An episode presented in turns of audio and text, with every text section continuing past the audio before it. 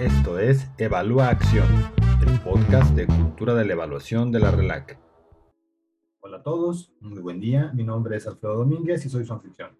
En este primer capítulo nos acompaña Celeste Guiano, coordinadora del Comité Ejecutivo de la RELAC. Celeste, ¿cómo estás? Hola Alfredo, ¿cómo estás? Encantada de estar acá en este episodio eh, de Evaluación. Eh, muy contenta y, y como felicitándonos, ver, felicitándote, felicitándonos por esta iniciativa que está vinculada a, nuestras líneas de acción, a pensar una RELAC más fuerte, más grande, más inclusiva, más unida. Así que encantada, encantada de estar acá. En este primer episodio del podcast de la RELAC, nos gustaría que nos hablaras justamente sobre quiénes somos en RELAC, cuál es nuestra visión, nuestra misión, quiénes conformamos la RELAC, cuál es la estructura actual que tiene la RELAC y qué hay en el futuro para la RELAC. Encantada entonces, vamos para allá. Cele, ¿cuándo surge la RELAC? Bueno, eh, estamos justo en un proceso de, investigar la historia de RELAC, pero bueno, en, ese sentido, como pueden ver en el sitio, en nuestro sitio, que cuenta todos los hitos importantes, eh, por supuesto nuestros fundadores eh, y fundadoras trabajaron desde hace mucho tiempo pero hay una, idea inicial de, eh, o, estable y fuerte que relaciona el inicio de nuestra red en octubre de 2004, ¿sí? Eh, en la primera eh, conferencia de la RELAC, eh, así que allí, bueno, donde se pudo establecer nuestra misión, primera misión, visión, una estructura. Entonces, bueno, en esa primera conferencia que se reunieron este, representantes de 16 países de la región, se da como por comenzada esta historia y eh, bueno, estamos a poquito poquito de cumplir nuestros 20 años, nada menos, así que hacia allí vamos eh, y esperemos que honrando todas esas, todos esos grandes esfuerzos de nuestros fundadores y todas las personas y comités que pasaron en, este trayecto. Otra pregunta que yo creo que será de interés para que nos escuchan es, ¿cuál es la misión y la visión actual de la RELAC? Entendiendo que la misión y la visión van cambiando conforme van cambiando los comités. Sí, de hecho, eh, es una muy buena pregunta porque en, Ustedes saben que en diciembre del 2020 aprobamos nuestro nuevo estatuto en asamblea y, según eh, este estatuto la comunidad decidió que eh, nuestra misión fuera ser el ente articulador del ecosistema de evaluación en la región, con, con todo lo que ello implica, ¿verdad? Pensando que el ecosistema de la evaluación incluye a, una gran cantidad de actores, una gran variedad de actores eh, en el campo de la evaluación, como es y como son los gobiernos, las ONG, nuestras propias BOPES, eh, las personas individuales, profesionales de la evaluación, la academia, bueno, tantas instituciones, la cooperación internacional. Entonces, eh, ser el ente articulador de esta variedad de actores es un gran desafío para adelante. Eh, y en esa misión, por supuesto, nuestra intención también es hacer incidencia con nuestra perspectiva a nivel global. Entonces, eh, por supuesto, si pensamos la visión a futuro, este, sí que nos vemos como una organización líder en, esto de articular eh, el ecosistema de la evaluación, ¿no? Retos importantes hacia el futuro. Bien, ¿cuáles son los objetivos que tienen previstos desde el Comité Ejecutivo para avanzar hacia el cumplimiento de esos retos?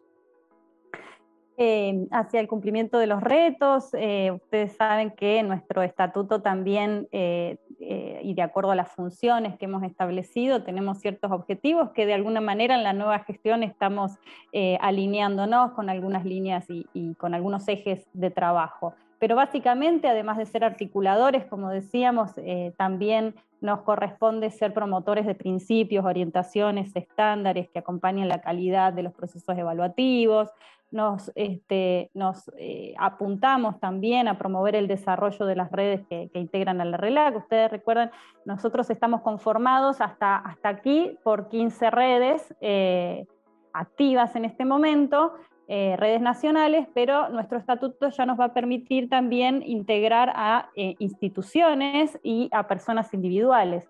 Eh, como siempre y como nuestra historia nos lo ha marcado, nuestro principal actor eh, y agente eh, son las BOPES nacionales, nuestras redes nacionales a las que apuntamos todos nuestros esfuerzos, ¿verdad? Em, así que por ese camino también vamos en lo que es nuestros objetivos, que nuestras redes integrantes se desarrollen y crezcan. También nos corresponde dentro de nuestros objetivos impulsar la pluralidad de enfoques. ustedes saben que hay muchas este, eh, eh, perspectivas de evaluación eh, a nivel global, pero desde nuestra América Latina también tenemos perspectivas propias desde nuestra identidad que van creciendo em, y que queremos fortalecer, como las epistemologías del sur, como la evaluación indígena, la evaluación participativa, entre otras. Entonces, allí también tenemos un, campo grande de, de trabajo, ¿verdad? Y por supuesto ser gestores del conocimiento, ¿no? Entonces, intercambiar, aportar, apoyar, esperamos que con la agenda que propusimos podamos aportar y contribuir a ellos. Excelente, Cele. Fíjate que con eso último que tocas, eh, quisiera traer la conversación. ¿Cómo está conformada la RELAC? ¿Quiénes somos parte de RELAC? Como comentaba en la respuesta anterior, además de nuestras BOPES nacionales, que son 15 en este momento activas, eh, según nuestro estatuto, va a poder conformar también instituciones como la academia, los think tanks, etcétera, van a poder formar parte de nuestra red y también personas individuales y, y, todas y todos aquellos que individualmente pueden disponer de tiempo y voluntad para participar eh, de alguna manera se involucran en los grupos de trabajo. Según nuestro estatuto, nosotros además ahora tenemos una vocalía de grupos que organiza eh, y, que, coordina a, a, los grupos temáticos de trabajo. Tenemos nuestro comité ejecutivo y tenemos a nuestro comité de monitoreo y rendición de cuentas, que es el que nos ayuda a llevar adelante, a controlar la gestión y la calidad de la gestión lo cual es un avance muy importante eh, que no teníamos previamente y que, que se lo debemos a, la gestión anterior que este, lo, incorporó y lo gestionó y lo coordinó en el nuevo estatuto. Eh, como te comentaba sobre los grupos de trabajo, y tenemos varios grupos que son, algunos son históricos, otros un poco más nuevos, como eh, tenemos el grupo de trabajo de estándares de evaluación para América Latina, eh, el grupo eh, de evaluación desde el sur o desde América Latina, el grupo de balacadémicos, el grupo de género y derechos humanos, el grupo de evaluación eh, conflictos y violencia. Entonces son grupos eh, temáticos o por tópicos que, se desarrollan y que en este momento estamos, y como decía, estamos porque estoy coordinando ahora el, el grupo de estándares de evaluación que está a punto de transformar y cambiar ya su coordinación. Eh, en poquito tiempo, eh, pero estamos muy activos allí eh, y coordinando acciones entre los distintos grupos. Y también tenemos comisiones ad hoc, que son las comisiones que se elaboran y se, se, generan de acuerdo a una temática específica, ¿verdad? Vinculada a las necesidades de nuestra agenda. Excelente, pues entonces no solamente ya sabemos cómo está conformada la RELAX, sino hay que estar pendientes de los cambios que se vienen para aquellos que quieran participar de manera activa en estos grupos. ya para terminar, ya escuchamos que hay muchos retos hacia adelante. ¿Puedes mencionarnos algunos o hablarnos algo de lo que va a venir de aquí al año siguiente?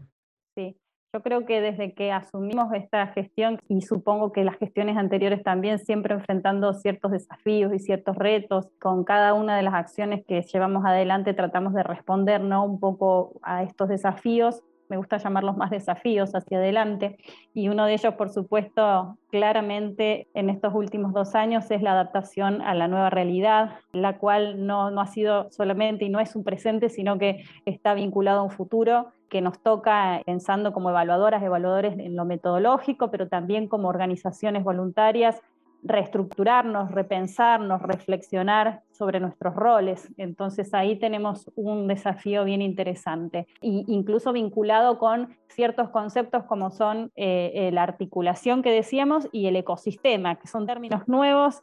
Este, fuertes eh, y, que, y que nos llaman la atención sobre cómo articularnos, cómo vincularnos, cómo ser creativos, innovadores también, que tiene que ver con estos desafíos también.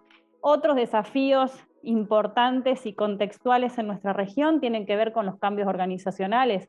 de estos actores del ecosistema, ¿no? de las instituciones que, integran el ecosistema de la evaluación, los cambios de gobierno, los cambios en las ONG, los cambios en nuestras BOPES, los cambios de quienes son parte de, incluso de la normativa, que también es parte, ¿verdad?, del ecosistema de la evaluación. Y otro reto, desafío importante, siempre lo fue, no solamente en la evaluación, es el entorno sociopolítico y económico de nuestros países. ¿no? Entonces, eh, esos cambios en nuestra región, siempre por supuesto, y bueno, hablando en este caso ya como desde mi profesión como politóloga, uno tiene ese vínculo a pensar que el cambio de los estados y el cambio de las perspectivas de los estados y formas de pensar las políticas públicas también afecta a las formas de pensar la evaluación. Entonces ahí siempre estar alertas, eh, pensarnos pensar los procesos evaluativos y pensarnos a nosotras y a nosotros mismos como evaluadoras y evaluadores.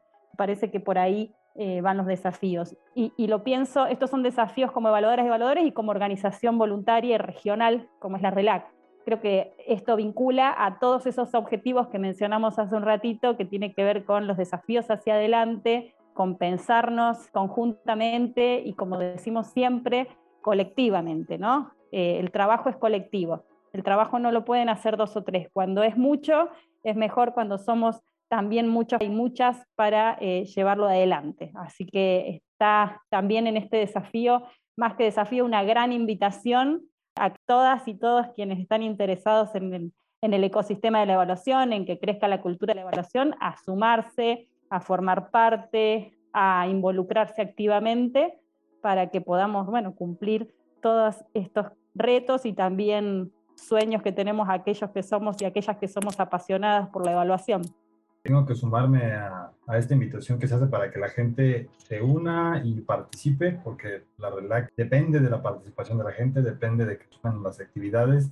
Hagamos eco de esta invitación para que todos los que nos escuchan se enteren y se sumen a lo que está haciendo RELAC. Celeste, te agradecemos mucho que nos hayas acompañado en este primer episodio. Muchísimas gracias. Gracias.